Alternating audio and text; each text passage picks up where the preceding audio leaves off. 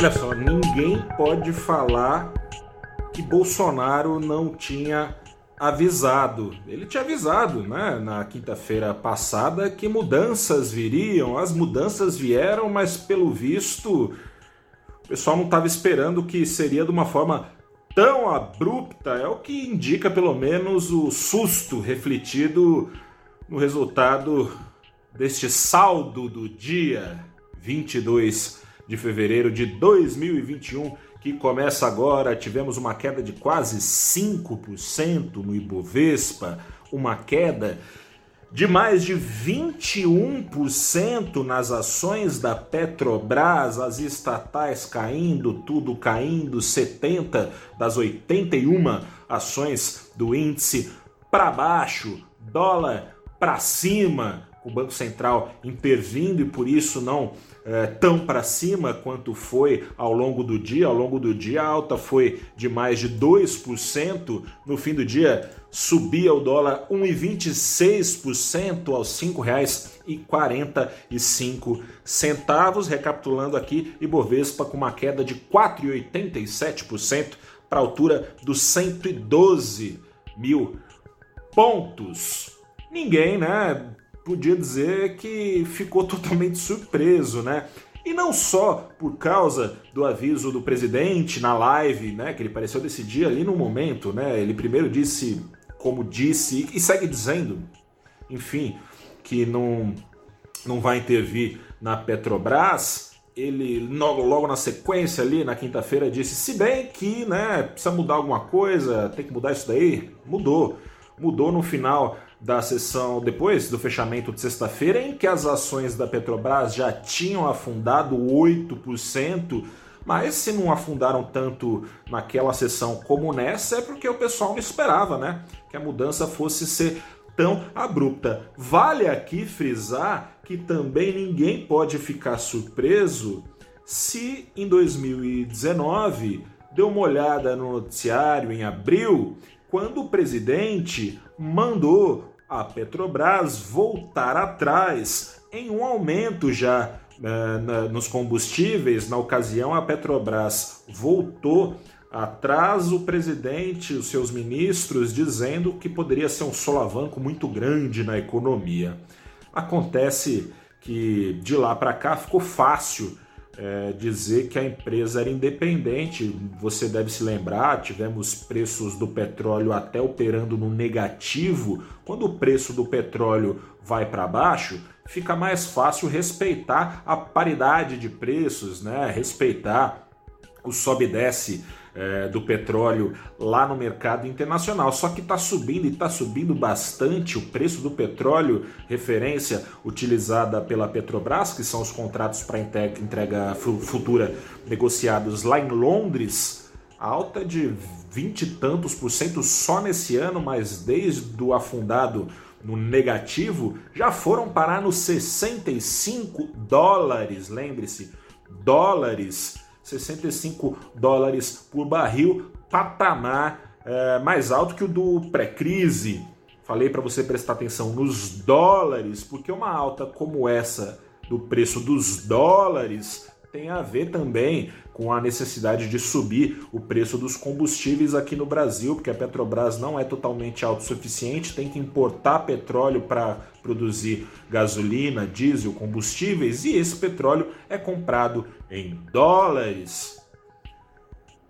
Esses arrobos do presidente colaboram para fuga de capital aqui do Brasil. É complicado porque não dá para exigir, como o presidente já exigiu é, faz alguns meses, patriotismo do mercado, considerando inclusive que boa parte dos investidores que tinham, que venderam ações da Petrobras, são estrangeiros.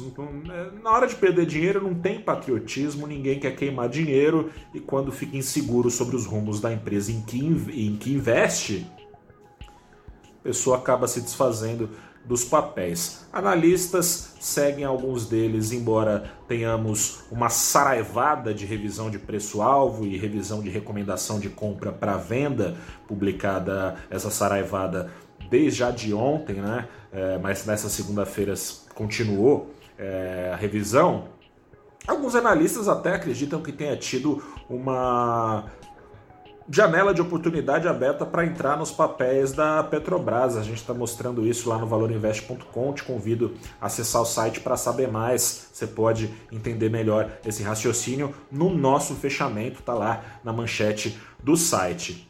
Petrobras estava já com desconto em relação às petroleiras do mundo. Esse desconto evidentemente aumentou. A Petrobras tem sim uma previsão de receitas entrando com o rally do petróleo, com a retomada mundial, mas vale ponderar que temos um controlador é, hoje personificado por Jair Bolsonaro na presidência, que, embora é, diga que não vai interferir, segue interferindo. Ele, ao mesmo tempo que diz que não vai interferir, falou que vai meter o dedo, nas palavras dele, também na Eletrobras. O, atua, o indicado por ele, né, na terça-feira, tem reunião de conselho para referendar ou não a decisão do presidente o general que era é, manda-chuva da usina de Taipu, que assume o lugar do economista com pós-graduação pela Universidade de Chicago, Chicago Boy, da turma do Paulo Guedes, portanto, a turma liberal perdendo espaço para a turma estatizante dentro do governo.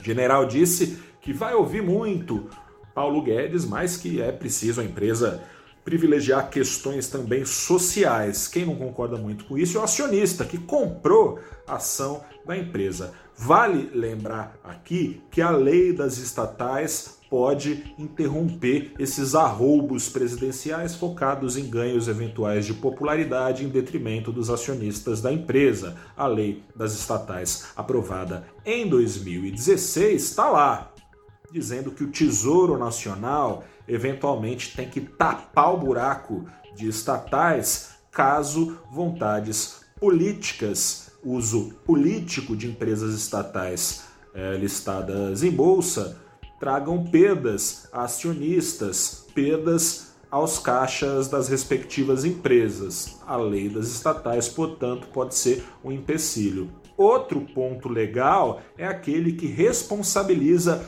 conselheiros de estatais caso colaborem com essas políticas, os CPFs deles nesses casos entram na roda e eles têm que responder judicialmente. Vamos ver o que acontece. Nessa terça-feira vai ser referendado ou não o general que era general Silvio Luna, né, que era é, comandante general da reserva e comandante ali na, na usina de Itaipu. De, se aprovado também vale ver o que vai acontecer daqui para frente Tá animado, né? Tá animado, mas vale de novo é, dizer aqui: surpresa, surpresa só para quem tinha muita fé é, nas juras de não ingerência, ao mesmo tempo que demonstrações de ingerência seguem sendo dadas e aprofundadas nas estatais brasileiras. Eu sou Gustavo Ferreira, repórter do ValorInvest.com. Fico por aqui.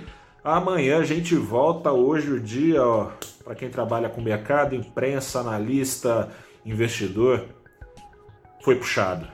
Que amanhã seja um pouco mais calmo. Aquele abraço, até a próxima e tchau.